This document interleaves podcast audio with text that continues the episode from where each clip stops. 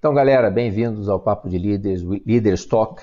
E continuando nessa série de para os jovens, eu vou falar um dos grandes aprendizados que eu tive logo no início da carreira. Por que, que eu saí do meu primeiro trabalho? Esse vídeo eu vou fazer em inglês também, porque eu acho que sim, isso é relevante para as pessoas não só que estudaram no Brasil. Tá bom? Então vem comigo. Então vamos lá, pessoal. Por que, que eu saí do meu primeiro trabalho?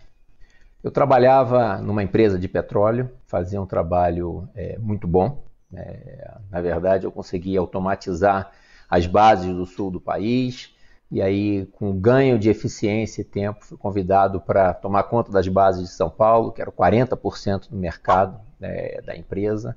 Consegui fazer o trabalho lá. Fiquei dois anos e meio é, nessa função.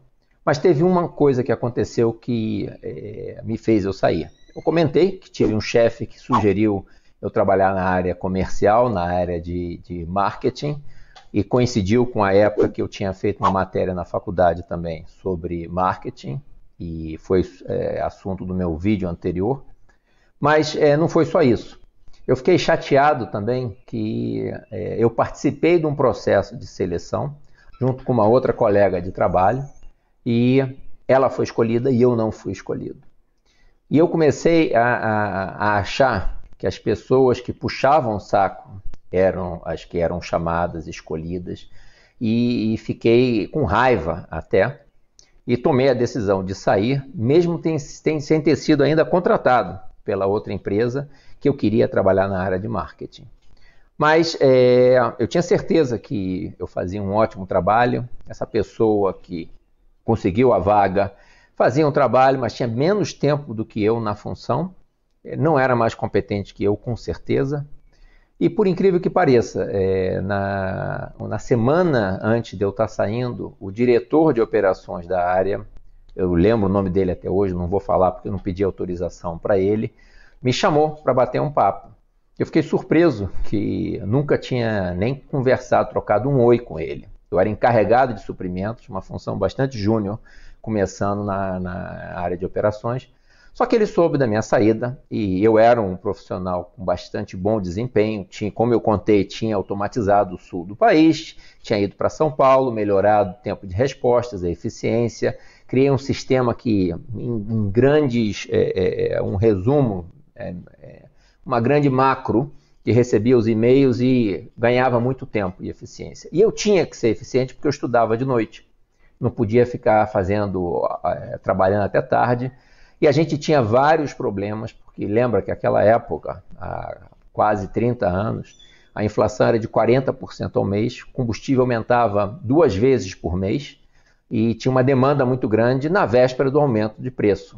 E aí, é, como abastecer, como conseguir coordenar esses picos, otimizar a frota e etc e tal.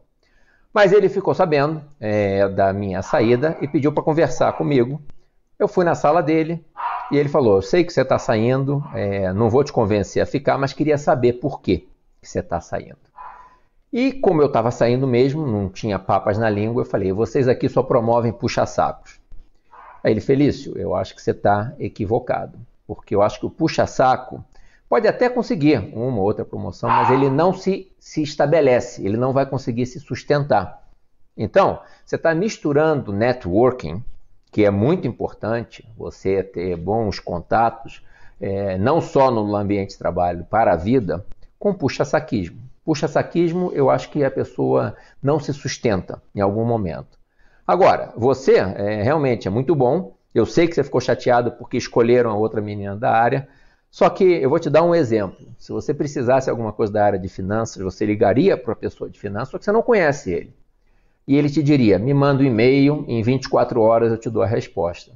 A menina que foi escolhida porque ela toma um cafezinho com o cara de finanças, conhece até é, tão bem ele que sabe o apelido dele, liga para ele, pede a informação, você acha que ele não vai dar na mesma hora? E talvez fale depois. Só manda um e-mailzinho para formalizar. Então eu vejo que você não para. Você almoça em meia hora, volta, você não toma um cafezinho com ninguém. Eu falei, ah, não tenho tempo, eu estudo de noite. Ele é, passe a ter tempo, porque não é assessor muito competente, você é uma máquina. As pessoas não gostam de trabalhar só com máquinas. Eles gostam de trabalhar com alguém que entra sorrindo, que alguém que cumprimente, que tome um cafezinho. Então, se você for trabalhar em algum outro lugar, invista tempo nesse networking.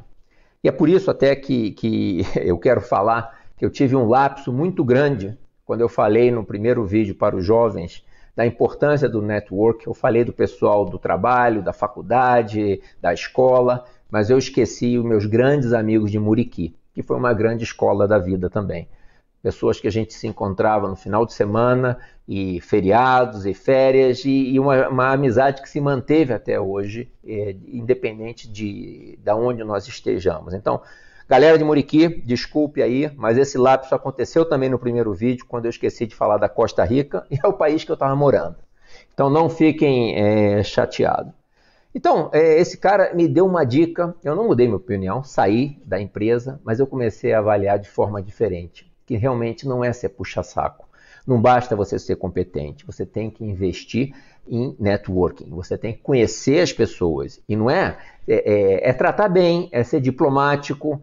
E isso daí, quando eu trabalhei em Cuba, é, eu descobri isso mais ainda. Que muitas vezes você pode até ter dinheiro, mas se você não tem os contatos, os conhecidos, você não consegue as coisas. E num país que dinheiro era, era, era rei, por assim dizer, nem ali você conseguia. Em Cuba eu aprendi muito a trabalhar no lado realmente da, da, da, das amizades. E lá tinha uma expressão que quem tem um amigo tem um central, um central açucareiro. Isso daí é uma verdade. Você, eu olho para trás agora na minha vida, a quantidade de amigos que eu formei em todos os países que eu vivi, que eu trabalhei, é, é, é, a grande riqueza que eu levo.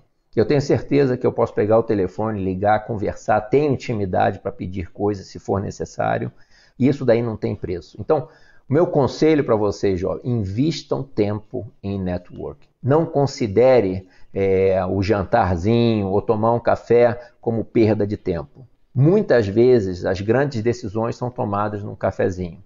Alguém que te conheceu, que gostou de você, que não, não te viu só no ambiente corporativo como uma máquina.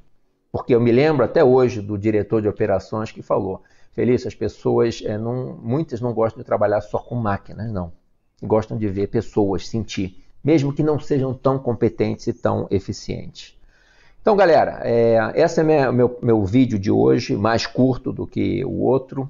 É, a razão de eu ter saído da empresa é, foi porque eu queria trabalhar em marketing, mas também porque eu tinha me sentido é, é, desprestigiado ou achava que era mais competente, talvez até fosse.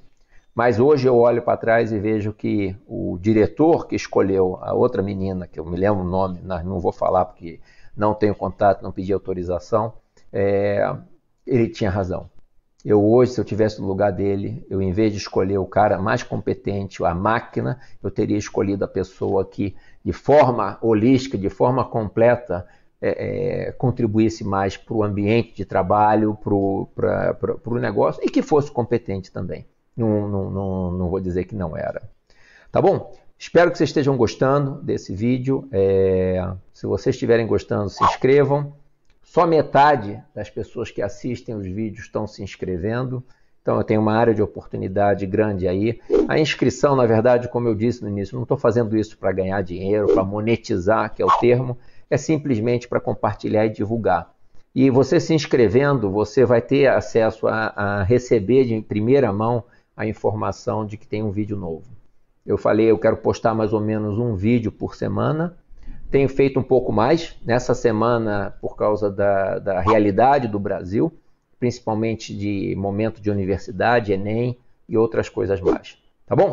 Espero que estejam gostando. Se tiverem, deem um like, deem seus comentários e tamo junto.